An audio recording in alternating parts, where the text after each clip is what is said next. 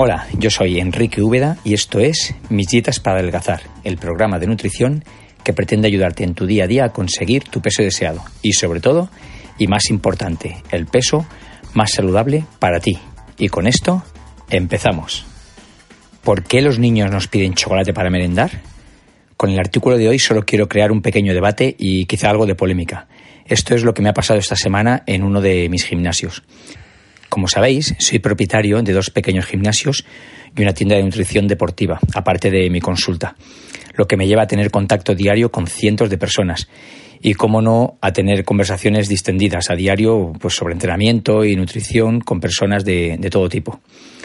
Eh, están los muy deportistas, los menos y los sedentarios, los que se cuidan la alimentación, los que hacen dieta estricta y los que no hacen nada, pero que vienen a la tienda en busca de esa pastilla milagrosa que les haga adelgazar. Y están las madres y padres que traen a sus hijos a hacer deporte mientras ellos se van al bar de al lado a tomar algo mientras sus niños sí cuidan la salud haciendo ejercicio. La pequeña polémica la creé esta semana con unos padres al llamarle la atención al ver entrar al niño al gimnasio comiendo chocolate con leche. Sé que no es lo correcto por mi parte, cada padre educa a su hijo como considera correcto, y yo no sé quién para decirle cómo ha de comer. Pero llevaba varios días viéndole comer chucherías y chocolate, y me salió del alma. La frase esa de estaría mejor darle una fruta en lugar de chocolate. La fruta también es dulce. A lo que la madre me contestó, no le pasa nada por comer de vez en cuando algo de chocolate. Son niños. A esto se añadieron otras madres a defender el caso. Pobre niño, a ver si no va a poder comer chocolate, si no está gordo, comentaron. Y de momento no está gordo, dale tiempo, pensé yo. Ya no se lo dije eso porque hubiese sido demasiado grosero por mi, por mi parte. Y aquí es donde yo quiero abrir dos líneas de debate. La primera línea de debate sería ¿cuánto es de vez en cuando? Según conversaciones con el padre de este niño, con el que tengo una gran amistad, por eso le hice el comentario a la madre, porque tengo amistad con estas personas.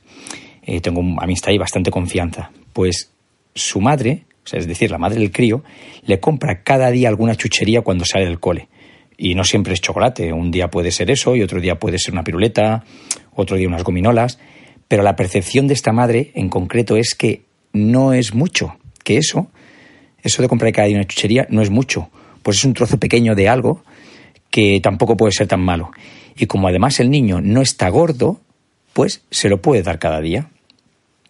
No sabe que eh, solo en esa chuchería lleva más de 10 gramos de azúcar. Y si le sumamos el bocadillo, porque aparte es un niño que, que sé que, que come pues, pan de molde, por ejemplo, con, con nocilla o mermelada, pues ya le tendríamos que sumar otros 15 gramos más de azúcar pero como son invisibles para la mayoría de padres, que no son esas cinco cucharadas de azúcar de mesa, que eso sí se darían cuenta que, es malo, pues entonces no se dan cuenta que en este caso en concreto que te estoy explicando hablamos de un niño de 5 años que solo en una merienda está comiendo 25 gramos de azúcar, el máximo recomendado eh, por la OMS para un adulto a lo largo de todo el día.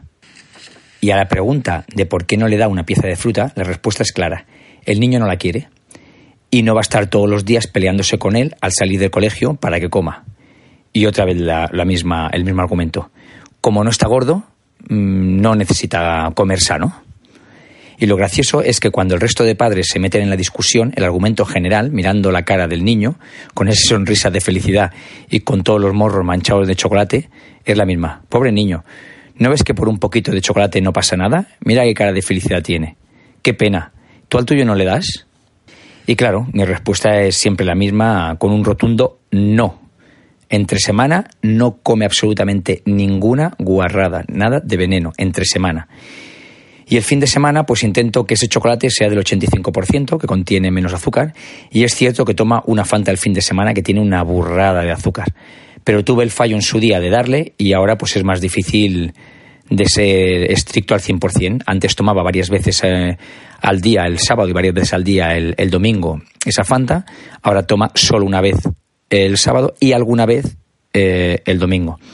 Y no voy a entrar en discusión de si una Fanta a la semana o máximo dos es mucho o es poco. Porque si hay alguien más estricto que yo, lo verá mucho. Y si hay alguien que le está dando azúcar todos los días a su crío, de forma oculta que no se dan cuenta, pensará que por una Fanta mm, a la semana no, vaya, que es, que es poquísimo, puesto que ellos le van dando varias veces a la semana. Lo que sí que tengo claro es que no voy a decir que por dos Fantas a la semana no pasa nada. Yo preferiría que bebiese agua, pero a veces mm, tengo que ceder. Pero soy consciente de que, de que no es bueno. Eso es lo más importante. Hay que ser consciente de que no es correcto. Pero bueno, yo ya estoy mal visto en esta conversación en concreto porque ya parece como que te quieren hacer sentir que eres mal padre porque no le das una chuchería a tu hijo cada día. Cosa que a mí no me pasa porque lo tengo clarísimo. Yo soy el buen padre que intento no darle veneno cada día a mi hijo para que, para que meriende. Y sí, sé que suena un poco brusco, pero como soy consciente que es veneno, pues lo tengo que decir. Y que los demás padres le dan y que son malos padres, no, ni mucho menos. Nunca hacemos nada de forma consciente en contra de nuestros hijos. Simplemente que a día de hoy aún todavía no somos conscientes de lo malo que es este tipo de, de azúcar escondido que hay en, en, las chucherías y ya no te digamos en alimentos que nos lo presentan como sanos, como son estos yogures, bueno, yogures, bebidas lácteas bebibles y que están con más azúcar que, que leche. Bueno, y esto sería la primera línea de debate. Y la segunda línea de debate eh, estaría en por qué el niño come chocolate y chucherías, sale de la barriga de la madre sabiendo lo que es, o somos nosotros que se lo hemos comprado. Piensa que tu hijo, cuando es pequeño, no tiene posibilidades de irse a comprar un trozo de chocolate, una gominola o una piruleta. Un día nosotros, como padres, y yo me incluyo, ¿eh? nos pareció buena idea darle a probar estos venenos. Y al ver la acción del niño nos hizo gracia y continuamos con ello. Igual que un día el niño, que siempre de bebé había comido la fruta triturada y una vez ya de mayor que empezó a comer la fruta entera. Un día decidió que no le apetecía y optamos que no pasaba nada, que no nos íbamos a pelear con él, era un bebé, y que por un día que no la comiese no pasaba nada. Después fueron dos días y más tarde llegó el que comer esa fruta supusiese una pelea diaria. Pues así quiero dejar el tema con, esta polémica. El niño nos pide chocolate porque los padres lo hemos hecho adictos a él ya que ellos cuando comienzan a comerlo no tienen ni dinero ni posibilidades de ir a comprarlo. Y si el niño lo come y no pasa nada porque no está gordo, dale tiempo y verás cómo consigues que sí que lo esté. Y ahí están las estadísticas.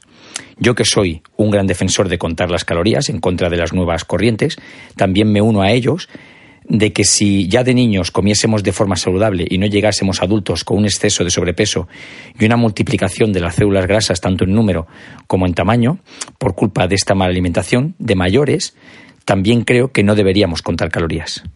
Bien, y con esto acabo.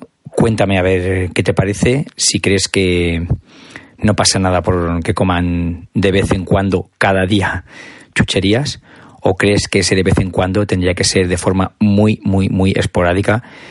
Eh, una vez a la semana, una vez cada 15 días, a ver cómo lo ves tú.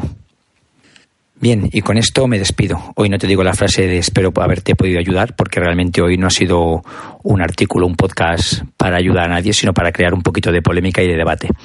De todas formas, si quieres que hagamos tu dieta personalizada acorde a tus necesidades, recuerda entrar en www.meditasparadelgazar.com, donde podremos ayudarte. Un saludo y recuerda, no te estoy diciendo que será fácil, pero sí que valdrá la pena.